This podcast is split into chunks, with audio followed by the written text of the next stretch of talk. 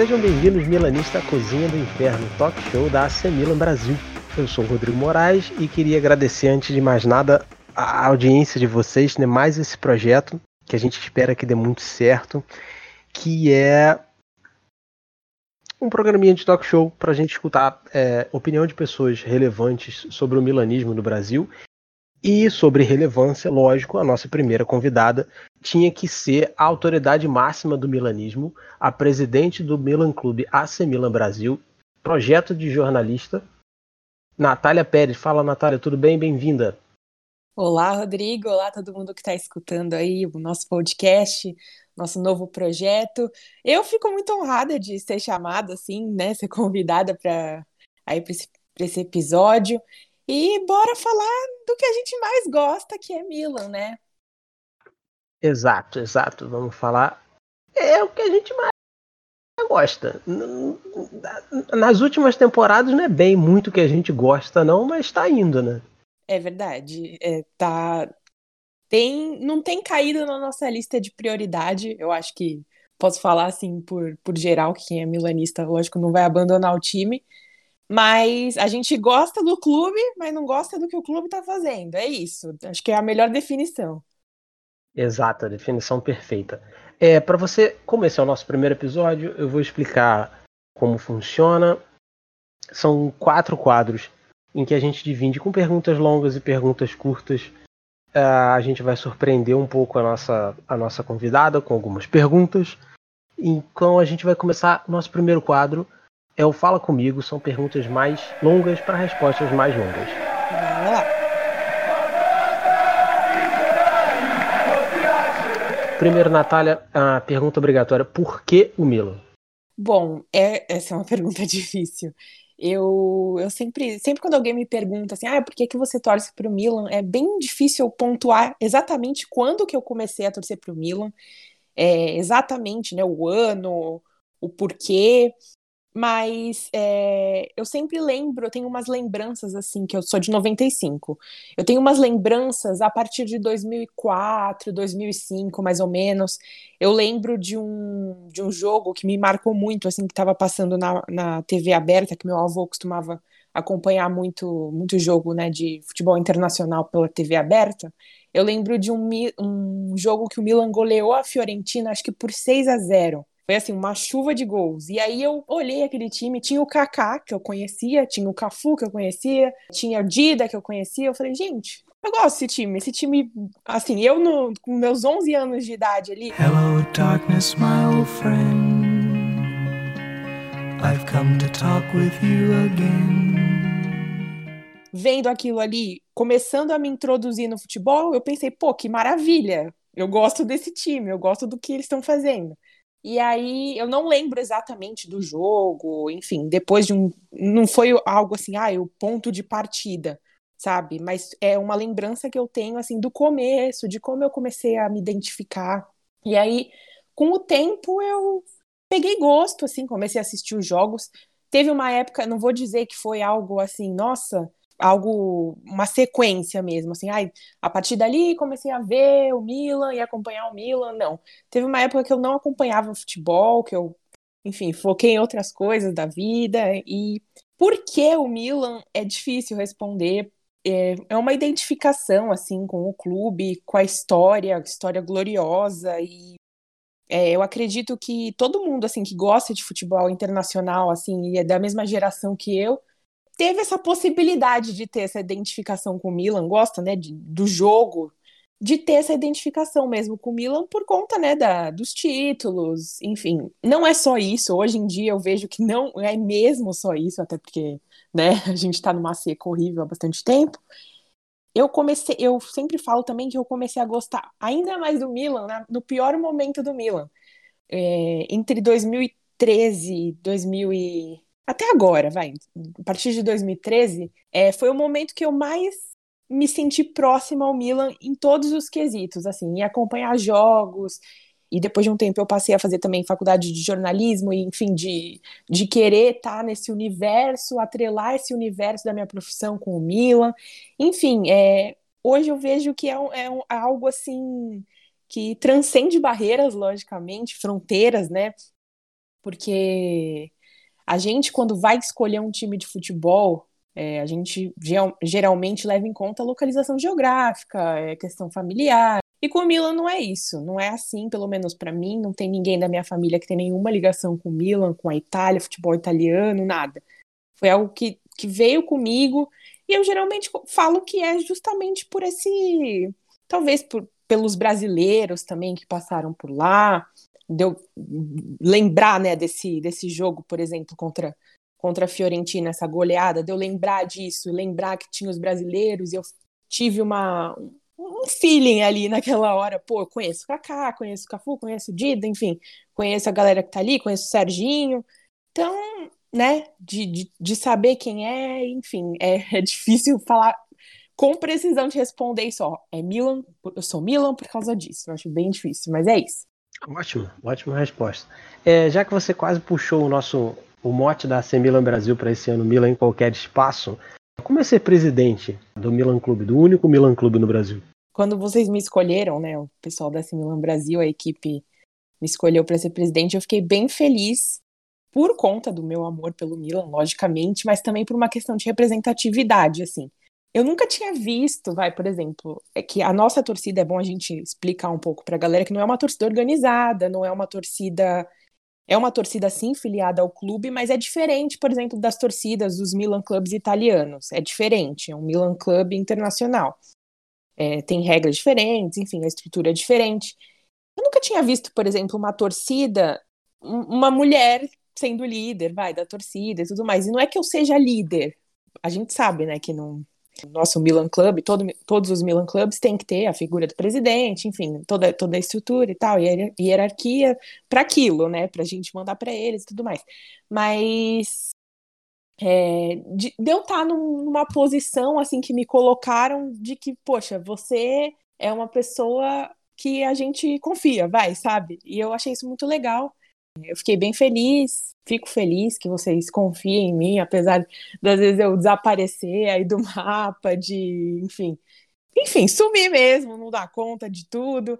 É, mas é bom porque, assim, eu fico muito feliz também pela amizade que a gente construiu, assim, com o pessoal, assim, toda a comunidade milanista mesmo no Brasil. E ser presidente de um, de um Milan Club é isso. É, eu gostaria até que a gente fosse ainda mais próximo do Milan, mas aí não é uma questão nossa, né, Rodrigo? É uma questão do Milan mesmo. É, eles já fazem bastante coisa, assim, para pelo, pelos Milan Clubs aí no mundo, mas queria que a gente fosse mais próximo também geograficamente. que a gente pudesse levar a galera para lá. Enfim, ó, minha meta aí, como presidente da Milan Brasil, fazer uma excursão para a Itália quando acabar essa desgraça aí desse novo coronavírus, fazer uma excursão com a galera, eu pagando tudo. uma meta, gente, para 2060. para 2060, viu, gente? Ó, vamos, vamos colocar lá para frente a meta, tá? 2000, 2060 acho que eu vou estar tá viva ainda, então acho que, sei lá, 2100, pode ser. olha, olha, isso tá gravado, isso tá gravado, hein? Vai, vai. Maldini Tataraneto vestindo a camisa 3. Né? Vai ser goleiro esse aí. tá, tá bom. Tá mandando, andamos para frente com o Daniel, vamos andar para trás, então. É um ciclo, é um ciclo. Sim, sim. Próxima pergunta, então, ainda sobre o Milan, vou continuar insistindo. Você viu algum avanço estruturalmente no clube nessas, nessa mudança sucessiva de, de donos até a presente gestão? Então, é, vi, mas depois vi que não. Vi que era um avanço, mas não era bem um avanço. Eu, assim, por exemplo, na. Acho que foi na temporada 2017, 2018, mais ou menos, que, que a diretoria era composta pelo Fassoni, pelo Mirabelli, não lembro exatamente qual era o ano, acho que era, né, 2017. Exato, é, 17, 18. Eu senti confiança ali, é, eu senti que naquele momento que o Berlusconi tinha feito a coisa certa, que realmente era para ter vendido o clube, enfim, achei que estava em boas mãos. Em questão de presidente, não ainda não, não tive nenhuma. Não senti confiança ainda com nenhum deles. É, eu acho que o Milan tá, por enquanto, a, a, gente não caiu nas mãos certas na, na, pessoa que, tudo bem que o presidente não, não vai ser a figura, pelo menos fora do Brasil não é assim, a figura que vai, vai saber que está lidando com o futebol, está lidando com dinheiro, está lidando com empresa, é outra mentalidade, né? Mas é, ainda não senti firmeza. Com o Fassoni e o Mirabelli, eu pensei que, que a gente estava indo pelo caminho certo, a gente realmente estava indo pelo caminho certo no começo. Mas aí não, não dá, não, não tem uma continuidade. É, com o Leonardo também, mesmo tendo toda, toda a questão de. Enfim, de, de achar que ele, era, que ele foi traíra, de. Enfim. Mesmo com todas as mágoas que eu tinha dele, me animou a chegada dele no Milan. Pensei que fosse começar a se estruturar para ficar, mas começou a se estruturar e depois desmoronou de novo. Não, não digo que por conta dele, mas por enquanto não vi nada assim sólido mesmo. Ah, só lembrando que aqui é um espaço livre, você pode falar mal do Leonardo à vontade, o apresentador não liga. Ele até encoraja você a falar mal do Leonardo. tá? Fica tranquila. Ah, um dos assuntos que você mais gosta é futebol feminino. Ah, uma das heranças que deixaram a, o Fassoni e o Mirabelli foi o time feminino do Milan.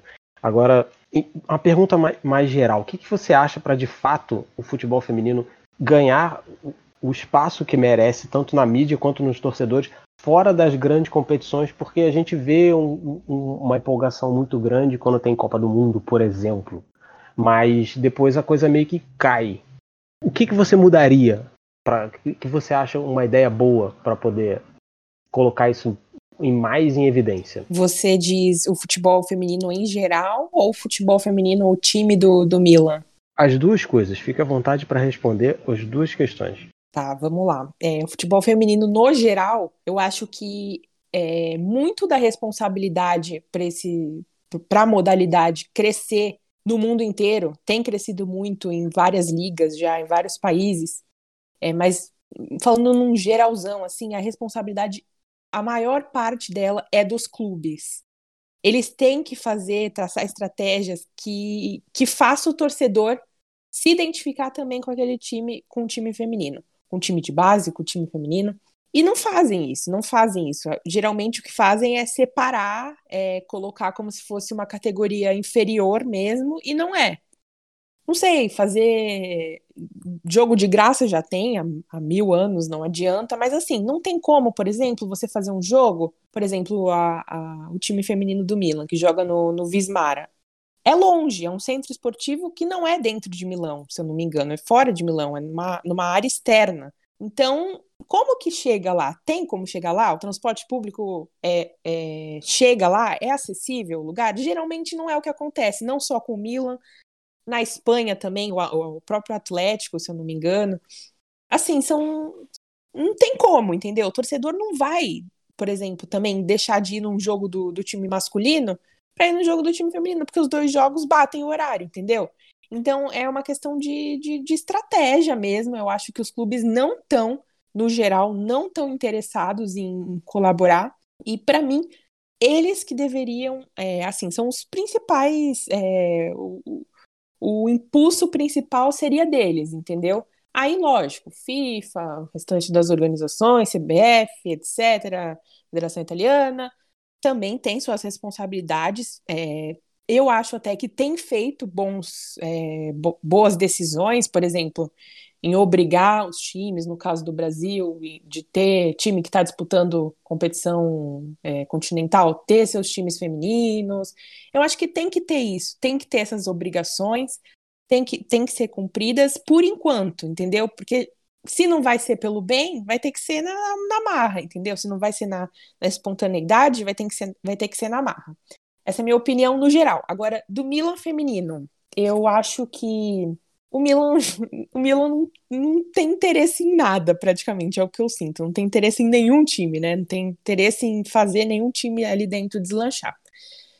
Mas o que a gente vê no, dentro do Milan é um cenário positivo do time feminino. O futebol feminino do Milan, poxa, dois anos aí de. Nem dois anos de, de existência, não, não ganhou título, mas teve bons resultados. É, competir com a Juventus hoje em dia Juventus, que é, que é um ano mais nova, um ano mais velha, desculpa, em termos de futebol feminino, é, é fora de cogitação, porque a Juventus já tá pensando em outro nível, entendeu? A Juventus ganha o campeonato italiano, ganha o campeonato italiano de novo, e aí ela quer o quê? Quer figurar na Europa agora. Só que a liga italiana ainda tá se tá engatinhando ainda, entendeu? Para crescer como o futebol italiano no geral. A gente viu, por exemplo, na Copa do Mundo feminina, a Itália, poxa, a Itália foi muito bem na Copa feminina. Era esperado? Era, porque já vinha fazendo uns amistosos bons, já, já vinha um tempo bem, Eurocopa, que é, tinha ficado fora antes. Enfim, foi bem, foi bem, e o cenário é, é esse mesmo, de estar de, de tá crescendo e os clubes crescendo junto. Agora o Milan tem boas jogadoras, né? A gente tem, poxa, Valentina Diatinte, nossa capitã, nossa artilheira, é uma das melhores jogadoras da Itália hoje em dia. A gente tem tem a Reflow Jane também da, da África do Sul, que é uma jogadora a nível internacional, tem a Bergamaschi também, que é jogadora internacional da seleção. Tem boas jogadoras, mas eu não, não vejo competindo ainda com a Juventus, com a Fiorentina, que tem um projeto de anos do futebol feminino. É o que eu falei, tem que partir do clube, tem que partir do clube, não é só investimento em grana, porque, convenhamos, não faz diferença nenhuma para o clube. É, é, questão de divulgação, é questão de, de interesse mesmo. Eu não sei, ano passado, na, na temporada passada, aliás, a gente ficou em terceiro lugar na liga, e foi. Teve, teve gente que achou decepcionante, enfim. Mas foi um bom resultado, porque até a última rodada a gente estava brigando pelo título. Então, assim, é o que eu penso. É, terminado esse primeiro quadro, o nosso segundo é um quadro de listas, eu acho que todo mundo gosta de fazer lista. Nossa lista de tops e flops.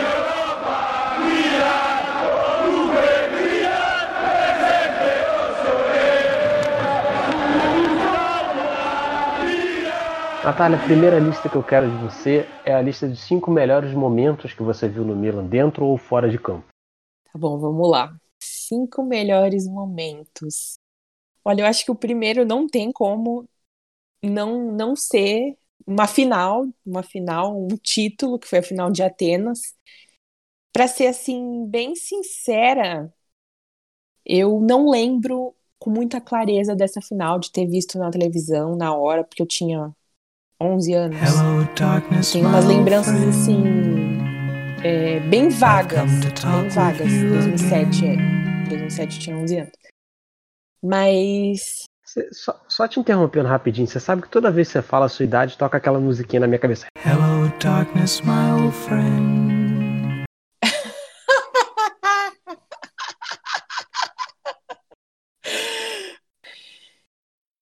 é, eu acho que. Assim, eu não tenho lembranças vagas dessa, dessa final. Mas depois, quando eu peguei para ver os lances, é, toda a narrativa, né, de superação, de revanche, de pô, a gente bateu na trave depois de um tempão, mais de 10 anos sem título da, da, da Europa. Enfim, tu, todo aquele. Tudo que aconteceu, sabe? Cu na mão ali na, num gol, na reta final, aquela loucura toda. Eu queria ter vivenciado aquilo, queria ter vivido aquilo, assim, mesmo de longe. Mas, assim, para mim é, é o melhor momento de, mesmo que eu não estivesse ali na hora vivendo, foi a nossa última taça europeia. E aí, acho que em segundo lugar vou acabar falando de título também. O título de 2011, né, o Scudetto. Eu também tenho assim uma lembrança bem vaga da temporada. Não consigo lembrar com tantos detalhes, foi uma época que eu não estava acompanhando direito futebol, estava no ensino médio, eu estava ali estudando para vestibular, enfim, me ausentei um pouco. É... aliás, me ausentei total assim de, de futebol e das coisas que eu gostava. Mas uh, quando a gente é campeão, a gente lembra bem, marca, né? Marca muito, mesmo que você não tenha vivido, nossa, aquilo com muita intensidade. E um Scudetto, depois de sete anos, sete anos, acho. É, marca, né? Aquela temporada foi muito boa, a gente quebrando uma sequência da rival, vendo a Juventus nem se classificar para Champions, enfim, marcou bastante.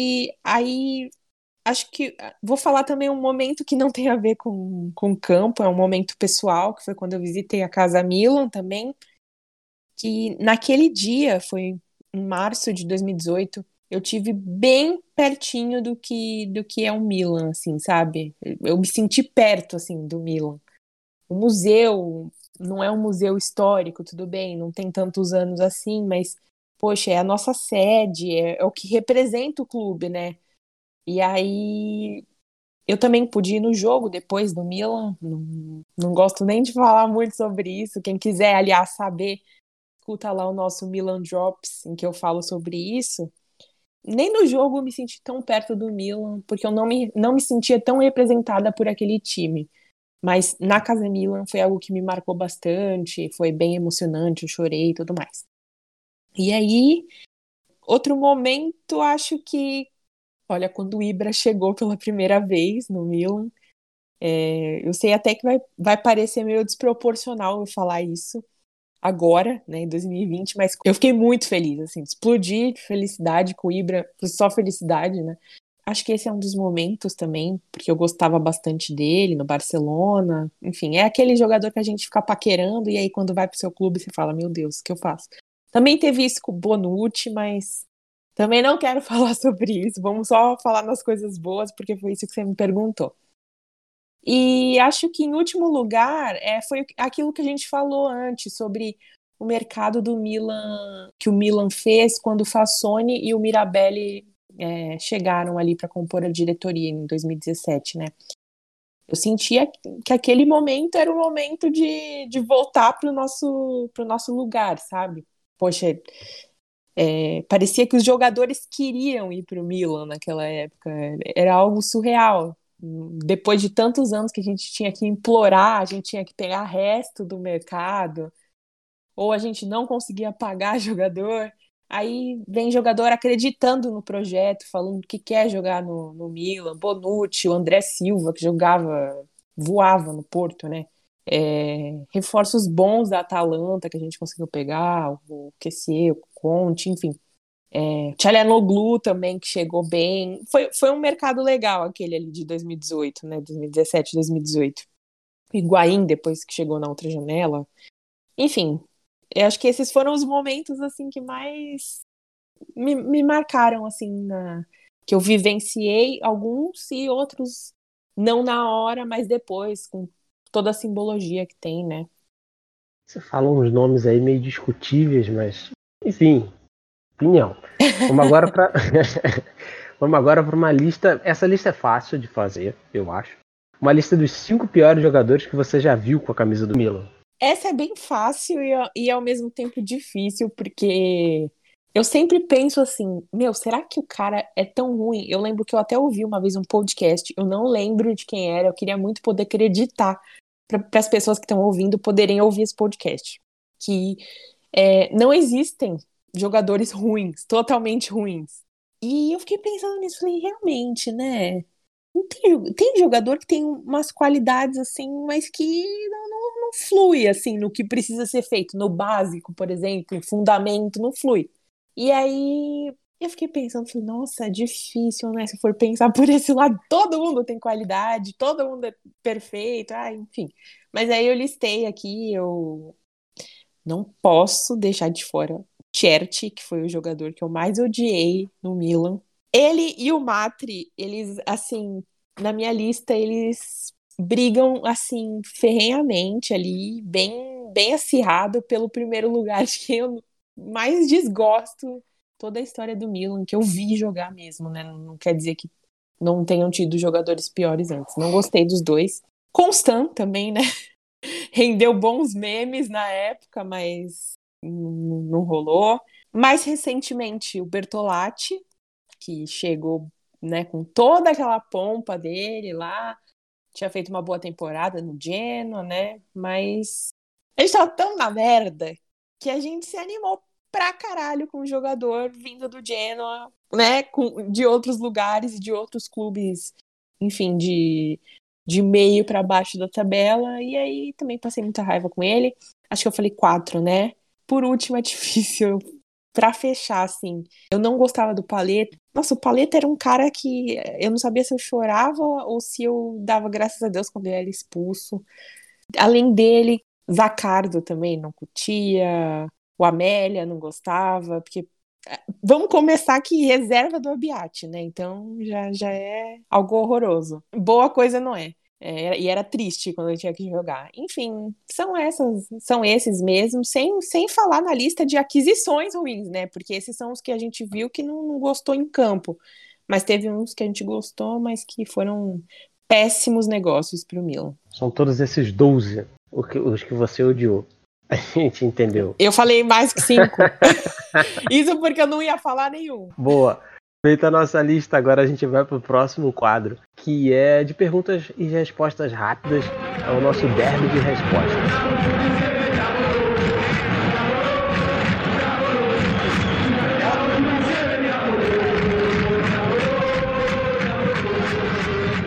Eu quero respostas rápidas. Estádio do Dragão ou Vila Belmiro? Vila Belmiro. Reggaeton ou, ou rock? Nossa, isso é sacanagem, hein? Isso é sacanagem. Olha, pela, pelo meu critério de escolher a Vila Belmiro, eu escolho rock.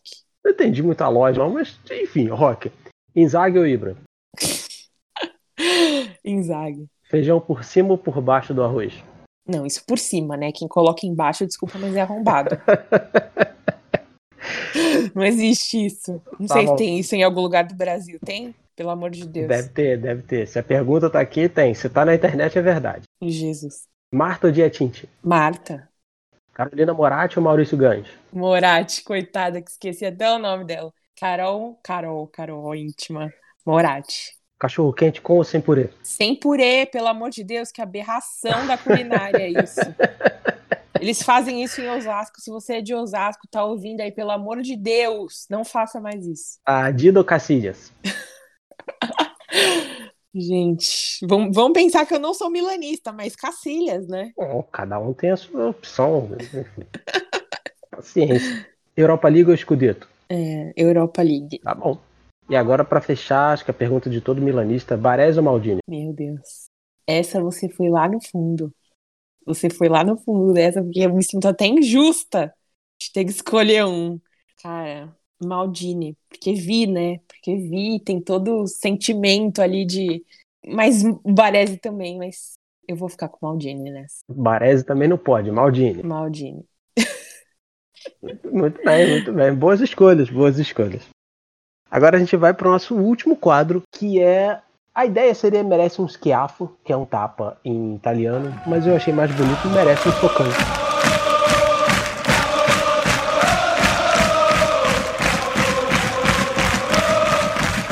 Ah, Natália, cinco frases que pessoas falaram para você. Que na hora que a, a, pessoa acabou de falar a última letra, você deu vontade de dar um soco no meio do nariz da pessoa. Olha, a primeira, todo mundo sabe, né? Que saudade daquele Milan. Ai, que saudade do Milan. Irmão, irmã, sei lá, para com esse saudosismo. Não existe isso, gente virou uma coisa chata, sabe? Porque todo mundo tem saudade, todo mundo que é milanista tem saudade do Milan antigo, do Milan vitorioso. Mas ele não existe nesse momento. Então, para, eu sou contra, totalmente contra qualquer tipo de saudosismo no futebol. Por exemplo, ai, é, não gosto de zagueiro, de goleiro jogando pra frente. Não go gosto de zagueiro que dá chutão e não sei o que lá. Eu sou contra. Gente, futebol modernizou, o mundo andou, então, para, chega, chega disso. E acho que mais ou menos ligado a isso, ligado a isso, Milan tá voltando quando falam isso. Eu odeio quando falam isso, porque tem gente que fala sério, fala realmente, o Milan acaba de, de vencer, sei lá, a Udinese fala, poxa, o Milan tá voltando. Depois de uma vitória por 1 a 0 em cima da Udinese, de gol contra, entendeu? E aí, ou então falam zoando, né? Quando a gente sofre um empate, por exemplo, contra um Benevento, tomando gol de goleiro no último minuto, uma virada, sei lá, uma sapatada da Inter, vai falar isso? Também dá vontade de esganar, dar aquele famoso socão no nariz da pessoa, mas enfim, quando a gente passa aquela vergonha ou quando a gente ganha, eu sou contra. O Milan tá voltando, o Milan não tá voltando pra nada. O Milan tá no lugar que ele tá. Entendeu? Também. Não, tem uma que me irrita demais. Que é mais recente, que a galera. Agora parou, não vi mais, mas via bastante no Twitter. Ai, vende o Donnarumma. Vamos fazer dinheiro com o Donnarumma. Não, porra, não vende Don Donnarumma coisíssima nenhuma. Sabe? Com esse tipo de pensamento, a gente vai se tornando cada vez mais um time assim meio que sem, sem identidade, sabe? Porque é diferente um jogador formado no clube, um jogador que tem toda uma história no clube, no caso do Donnarumma, do Calabria, do Cutrone, é, do, do Locatelli também, que falaram muito mal, do Calabria a galera pega muito no pé dele. Eu sou contra, e sou totalmente contra vender a nossa joia. Não vai sair não vamos perder gente que é da casa e que, enfim, sou totalmente contra em todos os sentidos, assim. Uma que eu também me irrito bastante é Volta Pato. Gente, pelo amor de Deus. Não tem, não tem, não dá mais match, sabe? Pato e Milan não dá mais match. Gostei dele na época, mas hoje em dia eu sou contra e volta Pato não, vamos pensar em outros jogadores. E por último, Rodrigo, acho que essa é mais geral, porque é, eu acho que eu também odeio. Não, isso realmente eu odeio quando falam que é, é Giuseppe Meazza para Inter, San Siro para Milan. Ainda, depois de várias explicações que a gente já deu lá na Milan Brasil, várias matérias da ESPN, da Trivela, de não sei o que lá, um monte de gente já falou sobre isso. E assim, não culpo o torcedor que fala isso, não, tá? Porque torcedor às vezes não sabe, tudo bem. Eu culpo gente que vai numa transmissão falar isso. Ai, ó, tá, se ligou, né? Na... tu se ligou na apertada aqui de colegas de profissão. Mas é sério, gente. Gente, não dá para falar, sabe? Porque é um negócio que não existe na Itália, não tem isso na Itália. A gente inventou isso no Brasil. Eu não sei quem começou com isso de Giuseppe para Inter tudo bem, tem uma questão lógica do, do Giuseppe Meazza ter se identificado mais com a Inter, jogado no, no Milan, mas ter se identificado mais com a Inter. Tudo bem, mas não, não faz sentido para os italianos, não é, não condiz com a realidade. E é San Siro para todos, é o nome do estádio, não é o nome, né, do, do estádio, estádio mesmo. O nome oficial, vai, do estádio, mas é o nome do bairro, é como é, é popularmente chamado, então é San Siro pros dois. Eu acho que isso é o que mais me irrita. E paz e amor, chega de falar o que eu odeio. bom, bom, hoje eu me livrei, só levei um suco só e vou tomar uma chamada em off. Acabou. Esse foi o nosso último quadro. Eu queria agradecer a participação, Natália, por ter aceito o nosso humilde convite, já que você, Vossa Excelência, nossa presidente. Rodrigo, muito obrigada por ter me chamado aí para participar desse novo projeto, novamente, voltando nessa tecla, mas realmente muito obrigada e que o projeto né, tenha muito sucesso aí, vocês tenham gostado aí do papo, a, continuem acompanhando a Similan Brasil nas redes sociais, em todos os nossos projetos que a gente lançar, porque a gente faz esse tipo de conteúdo para vocês, torcedores, para a gente estar tá sempre interagindo, sempre juntos, sempre trocando experiência, enfim, conhecimento. Obrigada mesmo, e é isso aí. Força Milan! Queria chamar vocês para os próximos episódios. O nosso podcast está disponível nos agregadores de podcast favoritos de vocês. Obrigado e até o próximo episódio.